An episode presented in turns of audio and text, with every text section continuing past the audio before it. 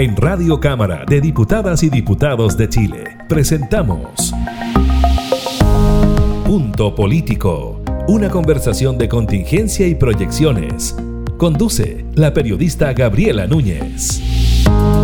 Hola, ¿qué tal? ¿Cómo están? Bienvenidas y bienvenidos a una nueva edición de Punto Político. Estamos junto a ustedes como siempre para darles a conocer el trabajo legislativo, la forma en que se trabaja en el Congreso en tiempos de pandemia. En esta oportunidad nos acompaña el subjefe del Comité del Partido Socialista, el diputado Jaime Naranjo. ¿Cómo está, diputado? Muchas gracias por acompañarnos. Gabriela, un gusto saludarla a usted y a través suyo poder compartir nuestras inquietudes y nuestra labor legislativa con quienes nos van a acompañar. Sí, pues diputado, ha sido un año y medio ya de pandemia y también un año y medio en que el Congreso, la Cámara, ustedes como parlamentarios han debido organizarse de forma distinta. Si usted pudiese hacer un balance de lo que ha sido este tiempo de trabajo legislativo pandémico, como le hemos denominado, ¿qué diría usted al respecto? A ver, ha sido prácticamente un año y medio, para ser bien preciso, sí, pues. de que estamos viviendo esta situación, donde claramente el, Congreso ha tenido que tomar medidas sanitarias necesarias para poder desarrollar su labor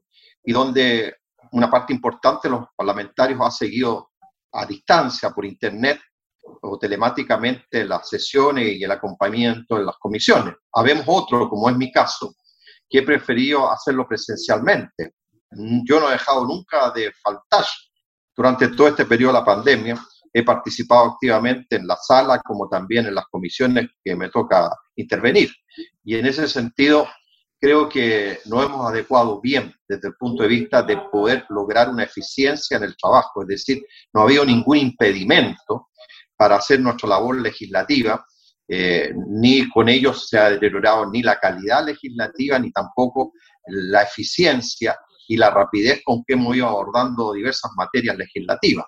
Así que en ese aspecto, para serle bien franco, si bien es cierto la pandemia es un problema y un problema serio que sufre el país, desde el punto de vista del trabajo legislativo no hemos menoscabado ni hemos actuado de manera eh, tardía para abordar las diferentes materias que nos ha tocado abordar. Así que eh, hemos, incluso le diría más, eh, creo que hemos sido hasta más eficientes que cuando hemos estado todos presencialmente, porque hay un, hay un, apuro, hay una urgencia por sacar las materias luego, y creo que yo por lo menos estoy muy satisfecho de la labor que he cumplido y en general el Parlamento. ¿Usted mantendría esta forma de trabajo, diputado Naranjo, esta forma telemática en la que ya nos hemos ido acostumbrados a trabajar, o usted preferiría que ya todos volviéramos, me incluyo, a trabajar presencialmente en el Congreso? ¿Cómo ve usted esa posibilidad? Yo creo que el país, en todas sus actividades, va a tener que hacer una evaluación cómo seguimos trabajando.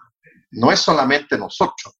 Creo que eh, el país ha vivido una situación excepcional que le ha, tomado, le ha tocado tomar medidas excepcionales, pero a la vez se ha establecido una norma de trabajo que ha resultado en muchas áreas muy eficiente y, es bien valorada, eh, porque permite a la gente poder cumplir su labor tan bien como si estuviera presencialmente. Entonces, no solamente la actividad legislativa, yo creo que todas las actividades productivas y las diversas actividades productivas del país que pueden hacer esta mezcla entre presencial y telemáticamente van a evaluar cómo siguen el día de mañana. El único problema que vamos a tener, eh, y creo que es bueno tenerlo en consideración, yo lo vengo planteando hace mucho tiempo, que se hace necesaria una campaña de alfabetización digital en el país para que toda la gente sepa cómo actuar en esta nueva era de la tecnología que nos toca vivir. Eh, fíjese usted que incluso las mismas instituciones del Estado se han habituado a, atender a la gente telemáticamente y por Internet y, no presencialmente. Entonces, eso es algo que se viene a quedar. Pero para poder hacerlo efectivo en el país, que podamos hacer las cosas telemáticamente o vía Internet, se requiere que todos tengamos acceso a Internet y que todos estemos capacitados y seamos eh, no analfabetos digitalmente, sino que seamos todos alfabetos digitalmente. Entonces, vienen, vienen muchos desafíos para el país en esta área, de, cómo nos adecuamos a un mundo que no solamente va a ser Chile, yo creo que todos los países del mundo van a cambiar su modalidad de atender el, aparato público a las personas, de cómo desarrollar nuestras actividades laborales. Entonces, viene un cambio bien interesante eh, que yo creo que, eh, desde mi punto de vista, eh, si uno lo evalúa, creo que es una modalidad que llegó para quedarse. No es algo estacional ni excepcional. Es una nueva modalidad de trabajo que llegó para quedarse y por cierto que el Parlamento también tendrá que adecuarse a esa nueva realidad. Nos imaginamos que cuando usted habla de alfabetización digital, eh, diputado, se refiere principalmente quizás a los adultos mayores que se han visto más complicados a la hora de, por ejemplo, acceder a beneficios, postular abonos, atenciones médicas, de salud, etcétera, y un sinfín de cosas que ahora se hacen todo por internet. Efectivamente, hay dos problemas que tenemos que resolver si queremos adoptar esta modalidad como permanente o como mixta. Primero, eh, el acceso a Internet a todos los lugares del territorio nacional. Y segundo, fíjese usted, eh, yo vengo desde el año 2018 impulsando que en el país se haga una campaña de alfabetización digital. Me han escuchado a media o poco, para hacerle franco, pero no es que me hubiera anticipado lo que venía, pero tenía tan claro que vamos a un mundo digital que mientras más rápido tomemos la iniciativa de que todas las personas en Chile tengan capacitación digital es que hay alrededor de 5 millones de chilenos que son analfabetos digitales y principalmente, como usted señala, la gente que es mayor de 50 años, que ha tenido serios problemas para acceder a los beneficios, le ha tenido que pedir a un hijo, un nieto o, a alguien cercano que le resuelva los problemas y eso no debiera ser así, de tal manera que viene un gran desafío para el país, que es primero tener una conexión de Arica a Punta Arena y de Cordillera a Mar impecable, que nadie tenga dificultades para tener acceso a Internet. Y segundo, que todos seamos alfabetos digitales para poder adaptarnos a esta nueva modalidad que no tengo ninguna duda, eh, Gabriela, que es una modalidad que va a permanecer. Mm. Ahora, ¿cuál es un problema que es adicional y que hay que abordarlo? Eh, y lo estamos viendo hoy día, eh, particularmente lo que lo sufren los matrimonios. ¿Con quién quedan los niños? Mm. Sí, eh, ¿Me entiende? Porque hoy día eh, tenemos el problema que estamos volviendo a, presencialmente muchas actividades, pero resulta que no todas eh, están en condiciones de poder hacerlo. Y entonces esas mamás o esos papás dicen, bueno, si yo me vuelvo presencial, resulta que el jardín infantil no está funcionando, resulta que la sala cuna no está funcionando, resulta que la escuela no está funcionando. Entonces, si yo quiero ser presencial, ¿a dónde dejo mi hijo? Entonces hay ahí una cuestión que va a haber que resolver, porque eh, también que volvamos a la presencial, pero garanticemos que todos lo puedan hacer sin ningún obstáculo, sin ninguna dificultad.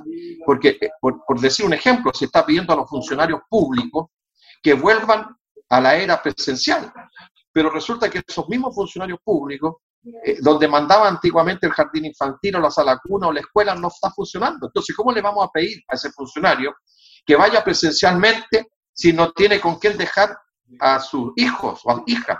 Entonces, todo a su momento, ¿me entiende? Porque si no, podemos caer en un tremendo problema que no es menor, que es cómo compatibilizamos la actividad presencial, pero manteniendo los resguardos sanitarios y que toda la infraestructura educativa del país funcione adecuadamente, porque si no es un cortocircuito lo que estamos haciendo. Diputado Naranjo, lo quería llevar al trabajo legislativo propiamente tal. ¿Cuesta más ponerse de acuerdo con sus colegas de bancada? Usted, subjefe de bancada, participa en las reuniones de comité. A la hora de tomar acuerdos, a la hora de tomar decisiones, ¿cómo lo hacen? ¿De qué forma trabajan para intervenir en sala, participar en las investigadoras, en las mismas comisiones?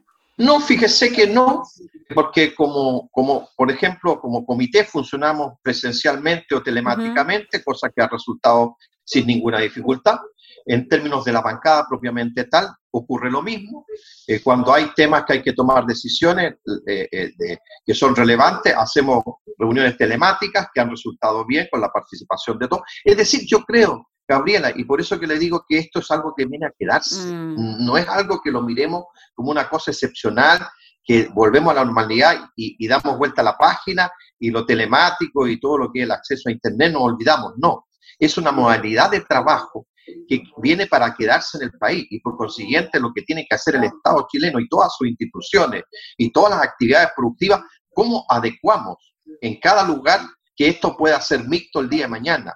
Y, yo creo que si hacemos, vamos a dar un paso fundamental, porque usted compartirá conmigo que es el, el, el, el, siglo XXI va a estar marcado por la era digital.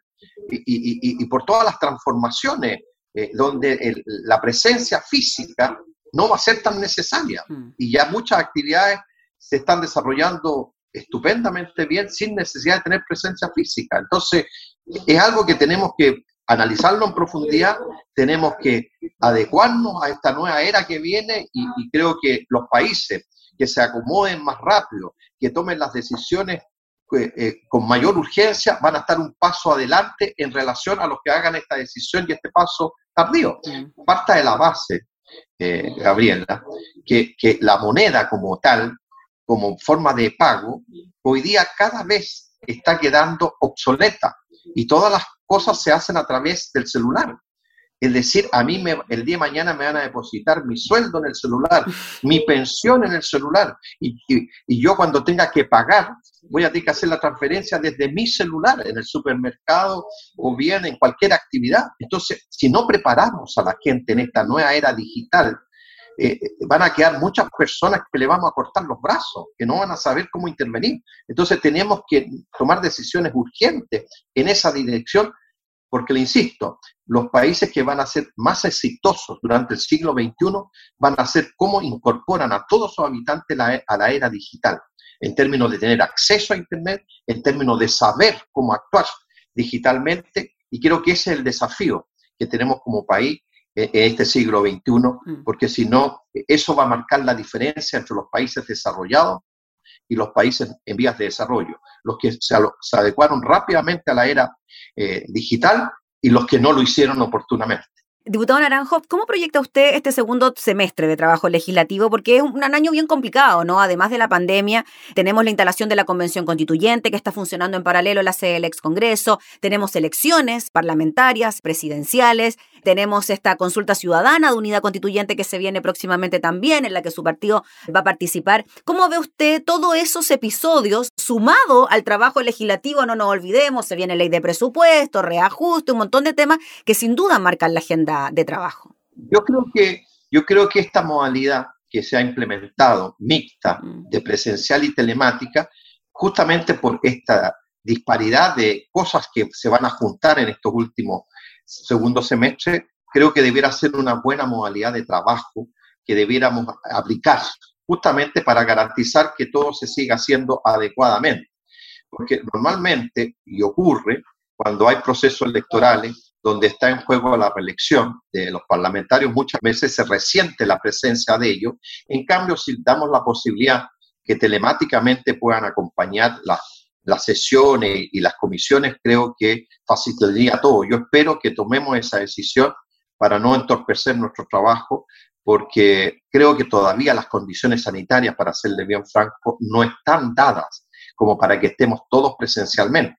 Hoy día prácticamente estamos viniendo todos los parlamentos al Congreso. Mm. Yo no sé si eso el día de mañana puede tener algún efecto sanitario del cual podamos después arrepentirnos, porque mientras estuvimos actuando eh, de manera mixta, prácticamente desde el punto de vista sanitario en el Congreso no tuvimos problemas, mm. ninguno. Mm. Entonces, no se olvide que cada parlamentario que llega, que viene de distintos lugares del país, puede traer el COVID o la cepa, eh, la variante Delta. Mm. Entonces, aquí en, en, el Congreso se junta todo Chile eh, desde el punto de vista sanitario.